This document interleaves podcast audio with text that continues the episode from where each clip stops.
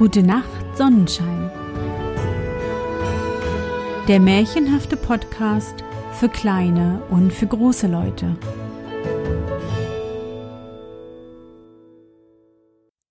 Hallo mein Sonnenschein, wie war dein Tag heute? Was hast du heute Schönes erlebt? Mein Name ist Anne und ich begrüße dich zur 48. Folge meines Märchenpodcasts. Lass uns zusammen in die wunderbare Welt der Märchen reisen und gemeinsam entdecken, was die Helden und Prinzessinnen auf ihren Abenteuern erleben. Bist du bereit? Dann kuschle dich fest in deine Bettdecke, nimm dein Lieblingskuscheltier in den Arm und wenn du magst, schließe die Augen und folge mir ins Märchenland. Der Schweinehirt Es war einmal ein Prinz, der nur ein ganz kleines Königreich besaß, aber es war noch immer groß genug, um darauf zu heiraten, und heiraten wollte er. Es war freilich etwas keck von ihm, dass er es wagte, zu des Kaisers Tochter zu sagen Willst du mich haben? Er durfte es schon, denn sein Name war weit und breit berühmt, und hunderte von Prinzessinnen hätten mit Vergnügen Ja darauf gesagt. Aber nun lasst uns hören, ob des Kaisers Tochter es so machte. Auf dem Grab des Vaters unseres Prinzen wuchs ein Rosenstock, ein wunderschöner Rosenstock.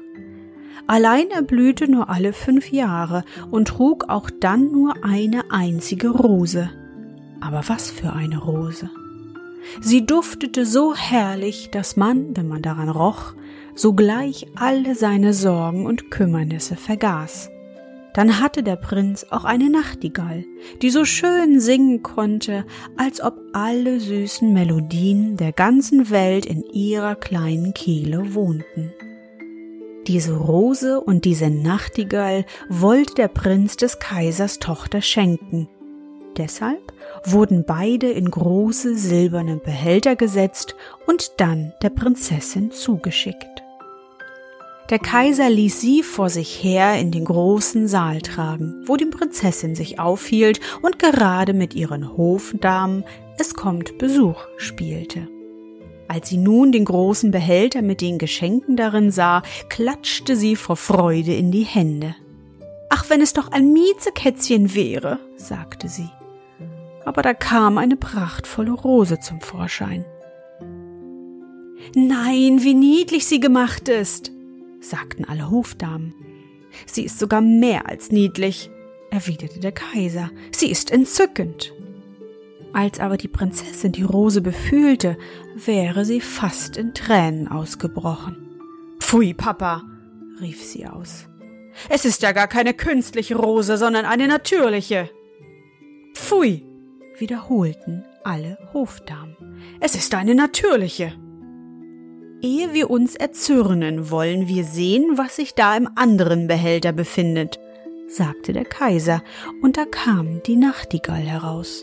Sie sang so lieblich, dass man nicht gleich etwas Böses gegen sie vorzubringen wusste. Superb, charmant, riefen alle Hofdamen, denn sie plauderten sämtlich Französisch, eine immer schlechter als die andere.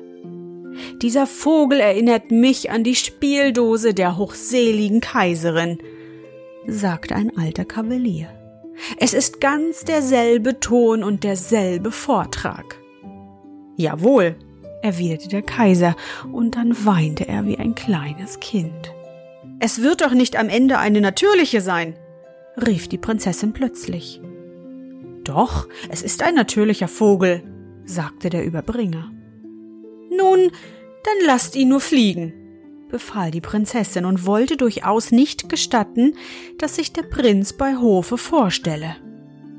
Dieser ließ sich jedoch nicht einschüchtern. Er färbte sich das Gesicht mit brauner und schwarzer Farbe, zog die Mütze tief über die Stirne herein und klopfte unerschrocken an. Guten Tag, Herr Kaiser, sagte er. Könnte ich nicht hier auf dem Schlosse in Dienst treten?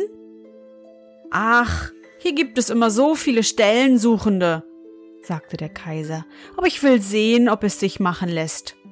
Ich brauche allerdings gerade jemanden, der die Schweine hüten kann, denn wir haben eine große Herde.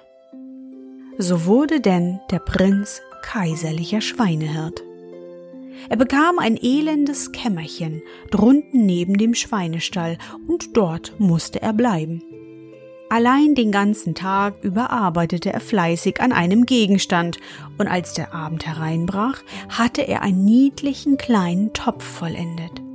Ringsherum hingen kleine Schellen, und sobald der Topf kochte, begann sie zu klingeln und spielte die alte Melodie. Ach, du lieber Augustin, alles ist hin. Aber das Allerkünstlichste an dem Topf war doch, dass man, sobald man einen Finger in den daraus aufsteigenden Dampf hielt, sogleich riechen konnte, welche Speisen auf jedem Herd in der ganzen Stadt zubereitet wurden. Das war freilich etwas anderes als eine Rose. Nun kam die Prinzessin mit allen ihren Hofdamen vorbei, und als sie die Melodie hörte, blieb sie stehen und sah sehr vergnügt aus, denn sie konnte auch, ach du lieber Augustin, spielen. Es war zwar das einzige, was sie konnte, aber sie spielte es mit einem Finger. Das Lied kann ich auch, rief sie.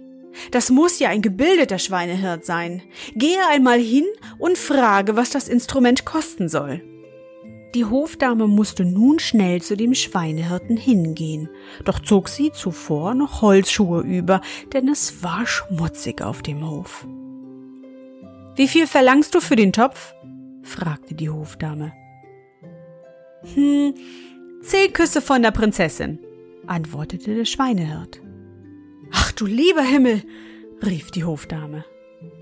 Um weniger gebe ich ihn nicht her, entgegnete der Schweinehirt. Nun, was sagt er? fragte die Prinzessin. Das kann ich nicht sagen, erwiderte die Hofdame. Es ist so schrecklich. Dann flüstere es mir ins Ohr. Und die Hofdame flüsterte es der Prinzessin ins Ohr. Er ist frech, sagte die Prinzessin und ging schnell weiter. Aber als sie eine kurze Strecke weit gegangen waren, ertönten die Glöckchen wieder wie vorher.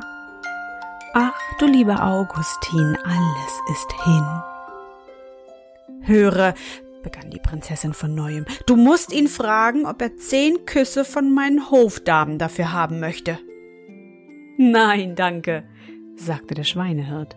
Zehn Küsse von der Prinzessin oder ich behalte meinen Topf. Ach, das ist doch recht ärgerlich, sagte die Prinzessin. Aber dann müsst ihr euch wenigstens um mich herumstellen, damit es niemand sieht. Da stellten sich die Hofdamen um sie herum und breiteten ihre Kleider aus. Alsdann erhielt der Schweinehirt zehn Küsse von der Prinzessin und die Prinzessin den Topf. Das war nun ein Vergnügen. Den ganzen Abend und den ganzen Tag musste der Topf kochen. In der ganzen Stadt gab es keinen Herd, von dem man auf dem Schlosse nicht gewusst hätte, was darauf gekocht wurde. Sowohl beim Krämer als auch beim Schuhmacher. Die Hofdamen hüpften vor Vergnügen und klatschten in die Hände. Wir wissen, wer süße Suppe und Pfannkuchen essen wird, wir wissen, bei wem es Grütze und Koteletts gibt. Das ist doch interessant. Ja, sehr interessant, stimmte die Oberhofmeisterin bei. Haltet aber ja reinen Mund, denn ich bin die Tochter des Kaisers. Das versteht sich von selbst, beteuerten alle miteinander. Der Schweinehirt, das heißt der Prinz, aber man hielt ihn ja für einen wirklichen Schweinehirten, ließ den nächsten Tag nicht vorübergehen, ohne etwas Neues zu arbeiten. Und diesmal fertigte er eine Knarre. Wenn man diese dreht, so erklangen alle Walzer, Hopser und Polkas, die man seit der Erschaffung der Welt kannte. Aber das ist ja superb, rief die Prinzessin, als sie bei dem Schweinehirten vorüberkam. Noch nie habe ich ein so schönes Kunstwerk spielen hören. Gehe hin und frage ihn, was das Instrument kostet, aber Küsse gebe ich keine mehr. Er will hundert Küsse von der Prinzessin haben, sagte die Hofdame, die sich erkundigt hatte. Ich glaube, er ist verrückt, sagte die Prinzessin und ging weiter. Aber kaum war sie eine Strecke weit gegangen, als sie stehen blieb. Man muss die Kunst aufmuntern, sagte sie. Und ich bin dazu des Kaisers Tochter. Sagt ihm, dass ich willens bin, ihm wie gestern zehn Küsse zu geben. Aber den Rest muss er sich bei meinen Hofdamen holen. Aber wir tun es so ungern, sagten die Hofdamen. Ach Unsinn, versetzte die Prinzessin. Wenn ich ihn küssen kann, dann könnt ihr es ebenfalls. Bedenkt, dass ich euch Kost und Lohn gebe. Also mussten die Hofdamen dem Schweinehirten die Antwort der Prinzessin bestellen. Nichts da, erwiderte dieser. Hundert Küsse von der Prinzessin oder jeder behält das Seinige. So stellt euch eben um mich herum, befahl die Prinzessin. Da stellten sich alle Damen in einem Kreise um sie herum, und nun küsste der Schweinehirt die Prinzessin. Was ist denn das für ein Auflauf dort unten beim Schweinestall? sagte der Kaiser, der auf seiner Altane stand. Er rieb sich die Augen und setzte die Brille auf. Da haben gewiss die Hofdamen irgendein Unfug angestellt. Ich muss doch rasch hinuntergehen und nachsehen. Damit zog er seine Pantoffel hinten in die Höhe, denn es waren Schuhe, die er niedergetreten hatte potztausend, wie er sich beeilte. Als er in den Hof hinunterkam, trat er ganz leise auf, und die Hofdamen waren mit dem Zählen der Küsse so vollauf beschäftigt, denn es sollte hübsch ehrlich dabei zugehen und der Schweinehirt nicht zu viel, aber auch nicht zu wenig erhalten, dass sie den Kaiser gar nicht bemerkten. Dieser stellte sich auf die Fußspitzen und Ei, was ist denn das? Rief er, als er sah, wie die beiden sich küssten. Dann schlug er mit den Kartoffeln auf sie los, und zwar gerade in dem Augenblick, als der Schweinehirt den 86. Kuss empfing. Fort mit euch! rief der Kaiser, denn er war sehr zornig, und nun wurde sowohl der Schweinehirt als auch die Prinzessin aus dem Kaiserreich hinausgestoßen. Da stand nun die Prinzessin und weinte, der Schweinehirt aber schalt und der Regen floss in Strömen hernieder. Ach, ich elendes Geschöpf, seufzte die Prinzessin. Hätte ich doch den hübschen Prinzen genommen. Ach, wie unglücklich ich bin. Nun ging der Schweinehirt hinter einen Baum, wischte sich die schwarze Farbe aus dem Gesicht, warf die schlechten Kleider ab und trat dann in seinem Prinzengewand hervor, so schön, dass sich die Prinzessin unwillkürlich vor ihm verneigte. Jetzt verachte ich dich, begann er, denn du wolltest keinen ehrlichen Prinzen haben. Du verstandest dich weder auf die Rose noch auf die Nachtigall, aber den Schweinehirten hast du um eines Spielwerks willen geküsst, Dir ist geschehen, was du verdient hast. Darauf ging er in sein Königreich, machte die Türe zu und legte einen Riegel vor. Nun konnte sie draußen stehen und singen. Ach, du lieber Augustin, alles ist hin.